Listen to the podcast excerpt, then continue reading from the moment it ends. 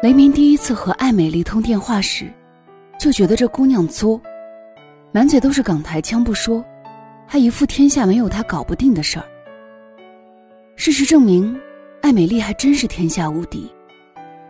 那天的活动，是雷鸣进公司后第一次负责的大型活动，媒体和意大利老板都到了活动现场，公关公司却告诉他，品牌代言人来不了了。雷鸣觉得。他职业生涯可以提前结束了。雷鸣开始满世界打求救电话，大学学长推荐了艾美丽。雷鸣完全是抱着死马当成活马医的态度，打电话给艾美丽。他的话还没有落音，对方就说：“哥们儿，你放心了，二十分钟后，代言人肯定会到活动现场。”不知道艾美丽使了什么招，品牌代言人。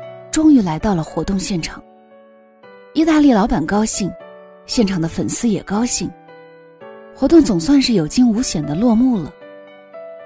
晚上庆功宴上，公关公司的人说：“雷哥，你太厉害了，能找到艾美丽救场。”雷鸣这才知道，艾美丽竟然是公关界的救火员。公关公司的一个小姑娘说：“在我们公关界有个传说。”干公关的有三种人：男人、女人和女汉子。艾美丽属于女汉子。小姑娘话刚落，雷鸣就见一个短头发的女人，以迅雷不及掩耳之势，飘进了包厢。众人笑着说：“说曹操，曹操到。”艾美丽一屁股坐在雷鸣身边，大声说：“妈的，吃饭也不叫上我，找死啊！”雷鸣第一次见女孩子这么粗暴，还是一个满口港台腔的女孩子，顿时觉得眼前有一群乌鸦黑压压的飞过。那晚大家都喝得酩酊大醉，清醒的只有雷鸣和艾美丽。雷鸣滴酒未沾，所以清醒；艾美丽却是全场最能喝，也喝得最多的。雷鸣想不通，艾美丽一脸坏笑的看着他。你是不是没有见过我这么能喝的女生？雷鸣心想：“你还好意思自称女生？您就一女汉子。”雷鸣发愣的功夫，艾美丽突然把嘴巴凑到他耳边：“哥们儿，告诉你一个秘密，关于他们为什么放不倒我的秘密。”说完，艾美丽身子向后一仰，大声笑道：“我老爸是开酒厂的哦，我从小就能喝。”所以我根本就不醉。雷鸣觉得，艾美丽不但是女汉子，还是女神经病。因为说完这句话后，他倒头就睡了。雷鸣把一车子人分别送到家后，已经是凌晨两点了。艾美丽睡得像头猪，嘴角还流着口水。他拿出手机，对着她的睡姿拍了一张，心想。如果把这张照片传到朋友圈，会是什么反应呢？雷鸣没有把相片发到朋友圈，只是陪着艾美丽在车里睡了一晚。早上，雷鸣是被一阵尖叫声惊醒的。艾美丽一脸惊恐的看着他说：“你，你，你他妈没把我怎么样吧？”雷鸣扫视了艾美丽飞机场一样的胸口，小姐。我对你这样的不感兴趣。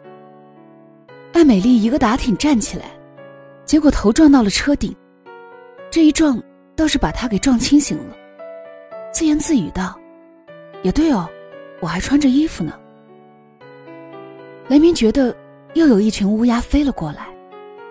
艾美丽一边揉头一边拉开车门，突然又想起了什么，回头冲雷鸣咧嘴一笑：“喂，哥们儿。”借我一百块钱呗，手机没电了，钱包好像也只有卡耶。雷鸣真不想管他，可是想着人家怎么说也帮他了一个大忙，最后决定做一回雷锋，把艾美丽送回了家。就这一个善意的小举动，让雷鸣后悔死。因为艾美丽这个女汉子，从此就赖上了他。当然，这些都是后话。雷鸣接下来的几次活动都与艾美丽合作，在职场上，艾美丽经手的每场活动都会划上一个完美的句号。但生活中，艾美丽这样的百分百属于嫁不出去的类型。公关界美女偏多，个个又都是软妹子型，偏偏艾美丽这朵奇葩，动不动就把脏话挂到嘴边，简直就是公关界的齁姐。雷鸣第 N 次抱怨艾美丽之后，朋友说：“你是不是喜欢上了那个女汉子？”雷鸣觉得这简直就是天大的笑话。艾美丽几乎和所有男人都能称兄道弟的女汉子，他雷鸣能喜欢？雷鸣喜欢长发、脸小、腰细、腿长的女生。这样的女生公司倒是有，比如雷鸣的女上司。只不过和女神打交道实在是太累了。哥们又说：“你还不承认自己喜欢艾美丽，连手机屏幕上都用艾美丽的相片。”雷鸣这才发现，自己不知道什么时候，把手机的屏幕换成了艾美丽流口水的相片。八卦这种东西总是传的特别快，没过几天，朋友圈的人都知道雷鸣喜欢艾美丽。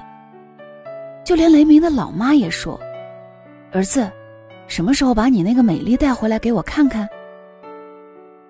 雷鸣长了一百张嘴也说不清，只好向艾美丽求救。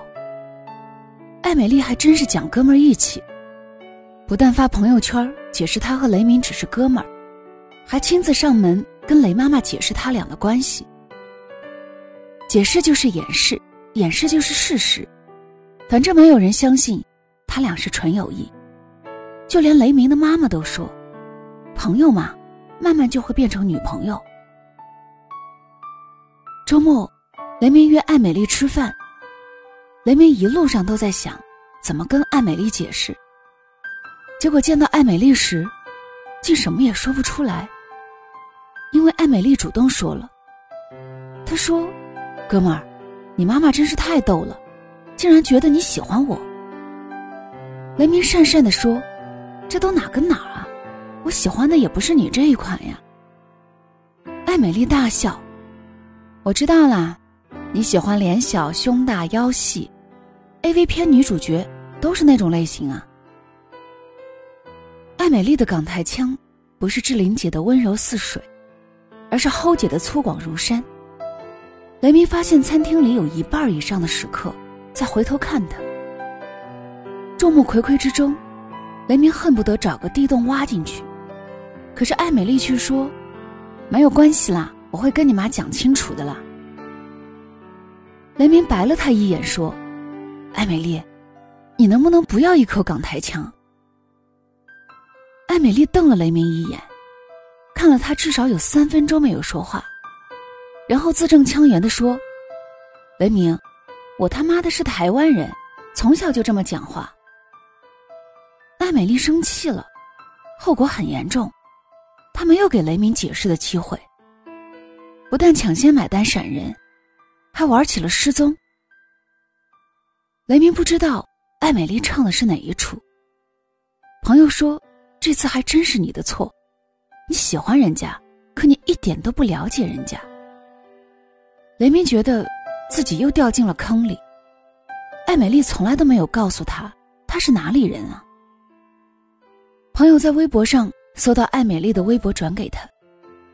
雷鸣看到上面写着：“艾美丽，二十八岁，英国念书，上海工作的台湾人。”雷鸣这才发现，作为哥们儿，他对艾美丽真的是知之甚少。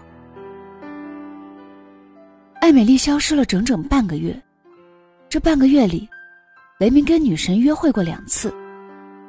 女神化妆用了整整一个小时又四十分钟。当他看到女神的眼睫毛刷的比蜘蛛网还要密时，雷鸣觉得还是艾美丽好。艾美丽虽然不漂亮，但是有气质。艾美丽也化妆，但是不浓妆艳抹。艾美丽从不穿高跟鞋，但她有个性。雷鸣觉得自己中了艾美丽的毒。明明她就是一个没胸没屁股的女汉子，可是偏偏他觉得他什么都好。朋友说，喜欢就向他告白呀。雷鸣不知道是第几十次拨打艾美丽的电话，可是电话还是关机。他有些难过，难过自己对待艾美丽的感情有些后知后觉。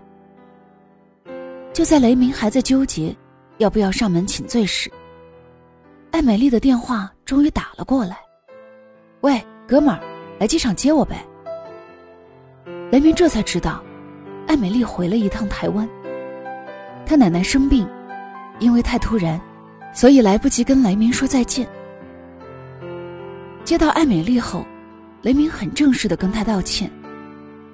艾美丽一脸莫名其妙的看着他问：“你做了对不起我的事？”雷鸣摇头又点头。雷鸣想着艾美丽消失的这半个月，他和女神约会，和三个姑娘相亲，每次他都有一种对不起艾美丽的节奏。他想，这应该就是爱了吧。可是让雷鸣头痛的是，在艾美丽眼里，他始终只是哥们儿。艾美丽说：“哥们儿，我可不是小气的人。”雷鸣突然恨死了“哥们儿”这个词儿，他转身就捂住艾美丽的嘴。艾美丽，我想我是喜欢上你了。雷鸣觉得，这大概是他这辈子做过最冲动的事。艾美丽惊呆了，雷鸣想。完了，这下连哥们儿都做不成了。可是雷鸣没有想到，艾美丽这个女汉子，竟然在盯了他十秒钟之后，才慢悠悠的说：“多大点事儿啊，至于捂住我的嘴巴？你想好怎么跟我表白了吗？”雷鸣又凌乱了，明明做好了被拒绝的准备，没想到却是这样的结局。他使劲扯了扯胸前的领带，严肃的看着艾美丽说：“我喜欢你，我不想做你的哥们儿，我要当你的男朋友。”我知道，艾美丽淡定的看着他。那，来，先拍一张情侣照再说。艾美丽打断他的话，迅速的伸出右手，挽住雷鸣的脖子，左手灵活的按下拍照键，把合影发朋友圈。我就告诉你，雷鸣在朋友圈里发了他和艾美丽的亲密合影。艾美丽迅速回复：“这是我的男朋友，请大家多多关照。”当然，雷鸣永远也不会知道，艾美丽喜欢他，比他喜欢他还要早。他知道他有心仪的女神，他听说他去相亲，他想，算了，就安安静静的。当他的哥们儿吧。只是爱情这件事儿，不到最后，谁都不知道谁才是谁的真爱。谁说女汉子只能当哥们儿？那是因为他们没有遇到一个能够让他们感觉到安全、依靠的肩膀。